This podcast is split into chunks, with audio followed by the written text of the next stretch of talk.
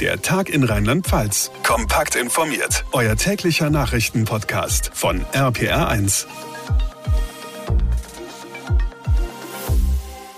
Hallo zusammen und ganz herzlich willkommen zu unserer heutigen Podcast-Ausgabe am Donnerstag, den 9. Juni. Mein Name ist Katharina Walter. Freut mich sehr, dass ihr einschaltet. 99 Schülerinnen und Schüler plus Lehrerinnen und Lehrer sitzen in den österreichischen Alpen fest und müssen per Hubschrauber gerettet werden. Diese Geschichte hat gestern deutschlandweit für Schlagzeilen gesorgt. Es ging ja um eine siebte Klassenstufe aus Maxdorf in der Pfalz und jetzt werden natürlich die unangenehmen Fragen gestellt. Wer ist schuld und wer muss am Ende für diesen wahnsinnig teuren Rettungseinsatz zahlen. Die österreichische Bergwacht hat schon mal klargestellt, wir stellen euch das in Rechnung. Evelyn Chinchol von der rheinland-pfälzischen Schulaufsichtsbehörde ADD.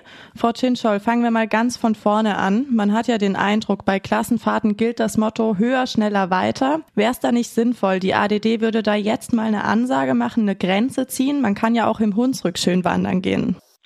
Zum momentanen Zeitpunkt können wir darüber tatsächlich noch nichts sagen. Zum einen hatten wir noch keine Gelegenheit, mit den Kollegen, die diese Klassenfahrt organisiert haben, zu sprechen.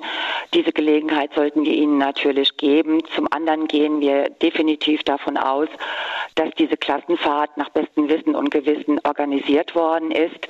Wir sind alle froh, dass das alles so glimpflich ähm, abgegangen ist, aber dieses Gespräch muss tatsächlich abgewartet werden, um über Konsequenzen ähm, verlässlich Aussagen treffen zu können.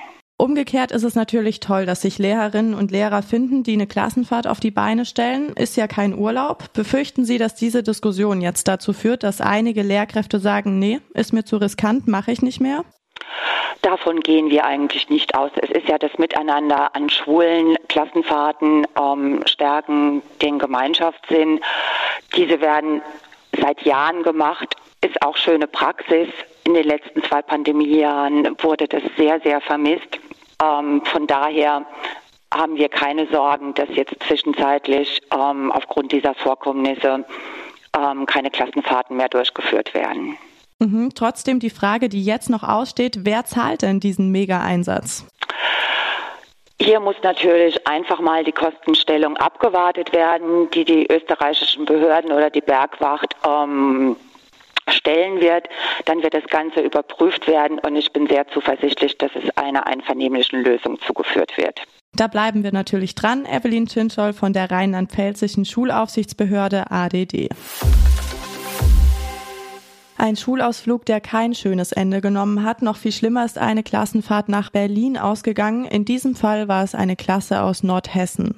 Ja, ein Auto ist gestern am Berliner Kudamm in die Menschenmenge gefahren. Die furchtbare Bilanz. Eine Lehrerin ist tot, 29 weitere Menschen sind verletzt, darunter viele Schülerinnen und Schüler.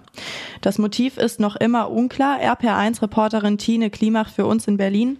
Tine, vieles deutet darauf hin, dass der Fahrer psychisch krank ist. Was wissen wir, was sagt die Polizei? Die Berliner Polizei hält sich zu den Hintergründen noch zurück und spricht aber von Tendenzen in Richtung Amoktat. Bisher ermittelt die Mordkommission nicht der Staatsschutz, der für politische Kriminalität zuständig ist. Teilweise machte der Tatverdächtige wirre Äußerungen. Mit einem Dolmetscher wird versucht, mehr aus ihm herauszubekommen, sagte Berlins regierende Bürgermeisterin Franziska Giffey im Radio. Er ist 29 Jahre alt und Deutsch-Armenier und lebt in Berlin. Er soll der Polizei wegen mehrerer Delikte bekannt gewesen sein, aber nicht im Zusammenhang mit Extremismus. Die Schwester des Verdächtigen sagte einem Bildreporter, dass er schwerwiegende Probleme hat. Und was wird heute alles weiter ausgewertet? Was sind die nächsten Schritte? Der Tatort wird weiter untersucht. Der ist noch teilweise mit rot-weißem Absperrband abgeriegelt. Auf dem Boden sind die Spuren mit gelber Farbe markiert. Sie werden weiter ausgewertet. Es muss zum Beispiel untersucht werden, wie schnell der Mann gefahren ist, ob es ein Unfall war oder Vorsatz. Es werden Zeugen der Tat rund um den Kudamm vernommen, Videos ausgewertet und auch das Umfeld des Mannes wird befragt.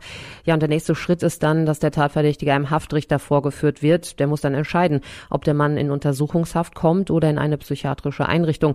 Aber erst wird er noch weiter vernommen. Die Tragödie mitten in Berlin, das Update von Tine Klimach.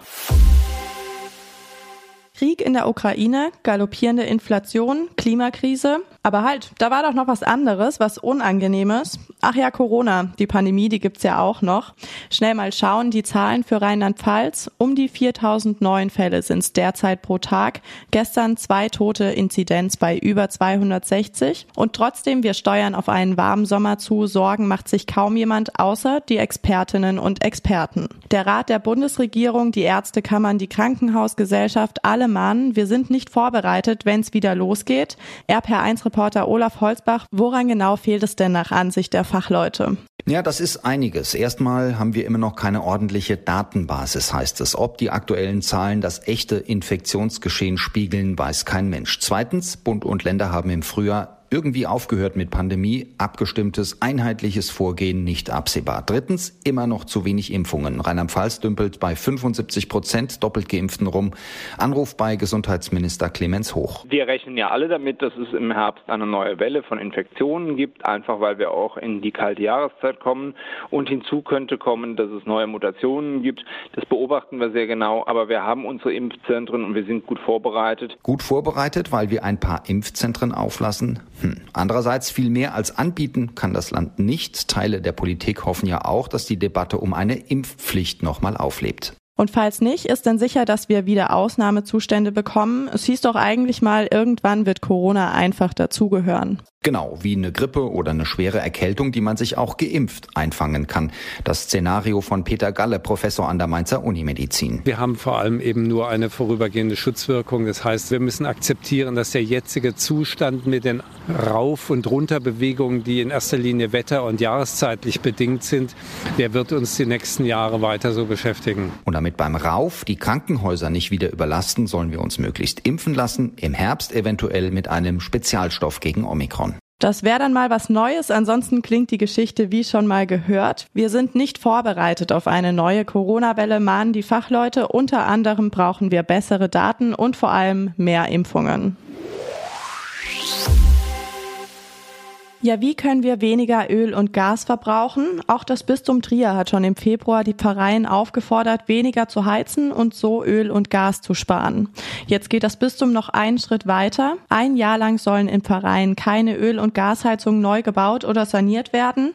Charlotte Kleinwächter ist die Klimamanagerin des Bistums Trier und Vorsitzende der Diözesankommission für Umweltfragen. Frau Kleinwächter, hat der Krieg in der Ukraine zu dieser Entscheidung geführt? Er hat die Entscheidung erleichtert. Der eigentliche Anlass ist, dass das Bistum gerade über neue Klimaschutzziele nachdenkt, und zwar Klimaneutralität bis 2045. Und ähm, das ist jetzt gerade in der entscheidenden Phase, sag ich mal. Und zusammen mit der Bauabteilung sind wir dann aber ähm, zu der Erkenntnis gekommen, dass jede Heizung, die jetzt gerade gebaut wird, schafft ja schon mal Fakten.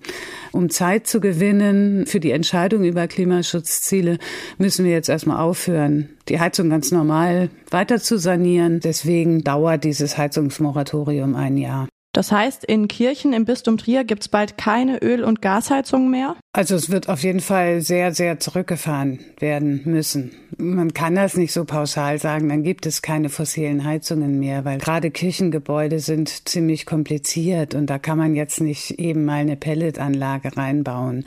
Ähm, aber der Trend wird auf jeden Fall weggehen. Und natürlich geht es nicht drum, einfach nur einen Energieträger durch den anderen zu ersetzen, sondern wir müssen grundsätzlich die Frage stellen, wie viel heizen wir und wo müssen wir überall heizen. Ja, in der Öffentlichkeit geht es beim Klimaschutz auch oft um die Mobilität. Zum Beispiel wird geschaut, welche Dienstwagen die Bischöfe fahren. Gibt es da Zahlen? Welche Bedeutung hat die Heizung im Vergleich zum Spritverbrauch? Die hat eine Riesenbedeutung, weil das Heizen von den über 3000 Gebäude ungefähr 75 Prozent der CO2-Emissionen des Bistums ausmacht. Ich finde, Mobilität ist auch ein wichtiges Thema, wo man auch Zeichen mitsetzen kann. Aber bei den Heizungen können wir richtig Emissionen einsparen. Charlotte Kleinwächter, Klimamanagerin des Bistums Trier. Das Bistum will weg von Öl- und Gasheizungen. Ja, und damit sind wir auch schon wieder am Ende unserer heutigen Podcast-Ausgabe angelangt. Ich würde mich sehr freuen, wenn ihr unseren Podcast abonniert, uns folgt. Das geht auf jeder Plattform, da wo ihr mir gerade zuhört. Und dann bekommt ihr ganz automatisch unser ausführliches Info-Update. Mein Name ist Katharina Walter. Ich bedanke mich ganz herzlich für eure Aufmerksamkeit und für euer Interesse. Ich wünsche euch eine gute Zeit und vor allem bleibt gesund. Der Tag in Rheinland-Pfalz, das Infomagazin, täglich auch bei RPR1. Jetzt abonnieren.